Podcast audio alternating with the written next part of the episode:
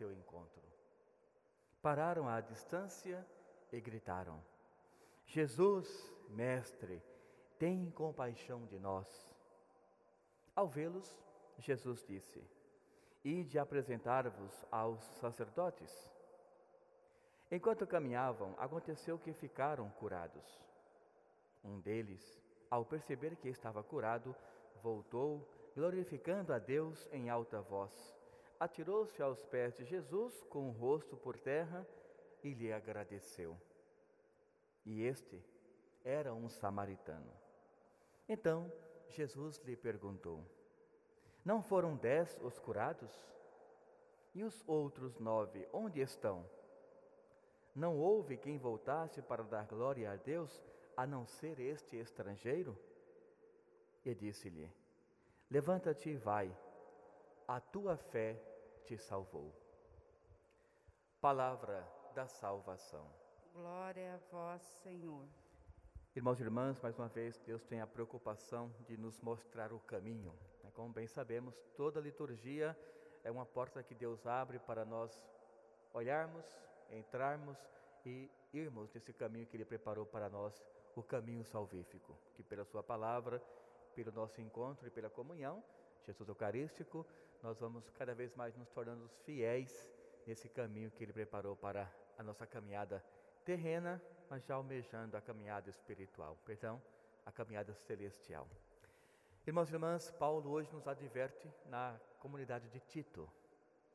Ele fala que as pessoas já estão buscando uma maior compreensão do que é Deus na vida de cada uma delas. Ou seja, a catequese já foi muito bem divulgada para todos. E hoje ele fala que muitas pessoas estavam vivendo em um mundo escuro, em um mundo onde não tinha alegria, ou seja, traduzindo, em um mundo de pecado, de coisas erradas. E ao mesmo tempo ele fala: hoje nos alegramos porque a maioria desses irmãos já compreenderam que este não é o mundo que Deus deixou para nós.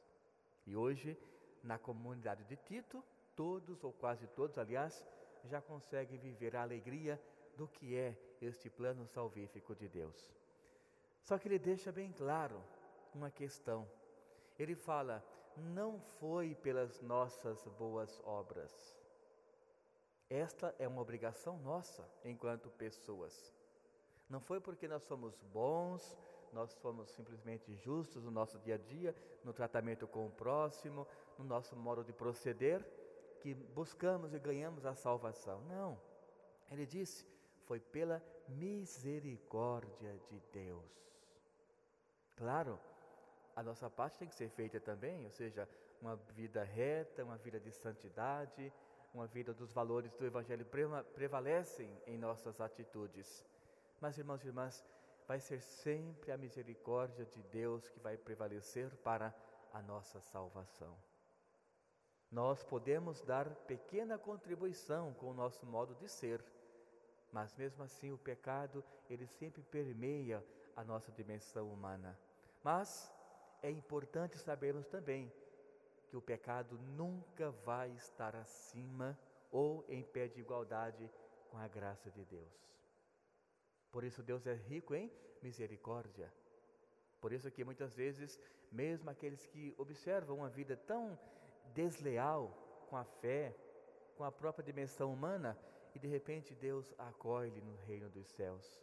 É a sua misericórdia.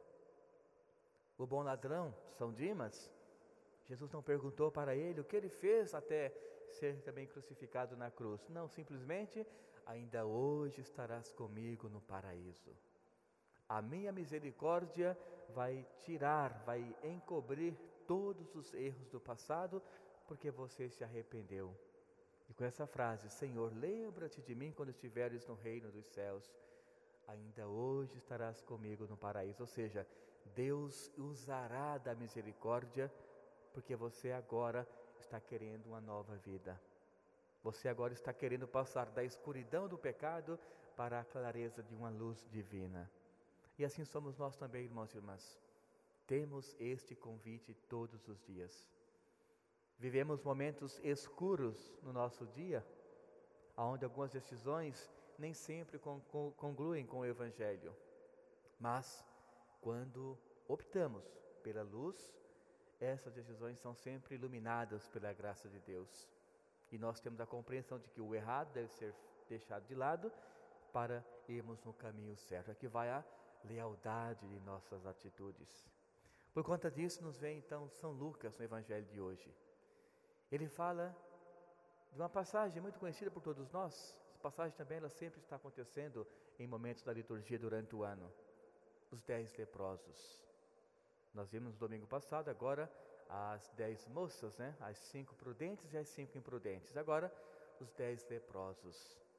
E desses dez leprosos, claro, todos estavam com essa enfermidade, mas clamaram para Jesus uma bênção, um milagre. Jesus, mestre, tem de compaixão de nós. Como quem diz, salva-nos. Estamos te implorando a intervenção em nossa vida humana para irmos avante em nossa vida, nossa caminhada. Ajuda-nos. E Jesus vai e diz: primeiro vão cumprir a lei. Porque, como bem sabemos, nenhuma atitude de Jesus é como se fosse algo mágico, vou transformar. Não. Ele primeiro fala: vão apresentar-se aos sacerdotes, ou seja, para que o ritual pudesse ser cumprido.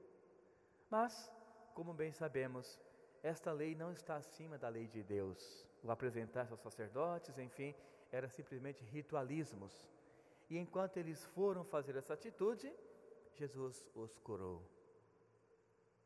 Perceberam que não estavam mais doentes. Mas uma pessoa só dessas dez voltou para agradecer. Aqui está, irmãos e irmãs, o sentido da gratidão. E com muito ênfase, por quê?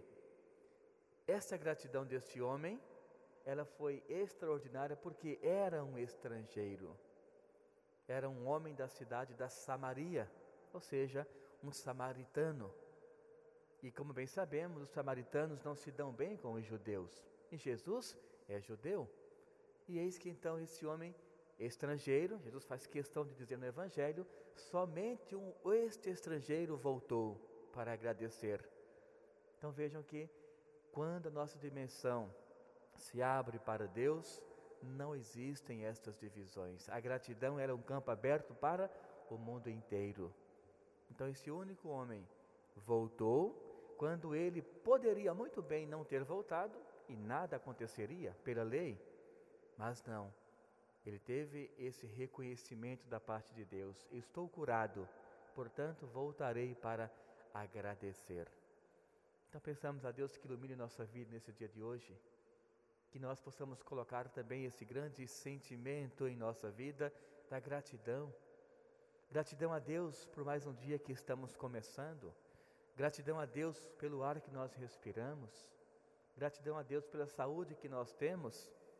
Gratidão a Deus pela família, pelos pais. Gratidão a Deus pelo matrimônio, pelos filhos.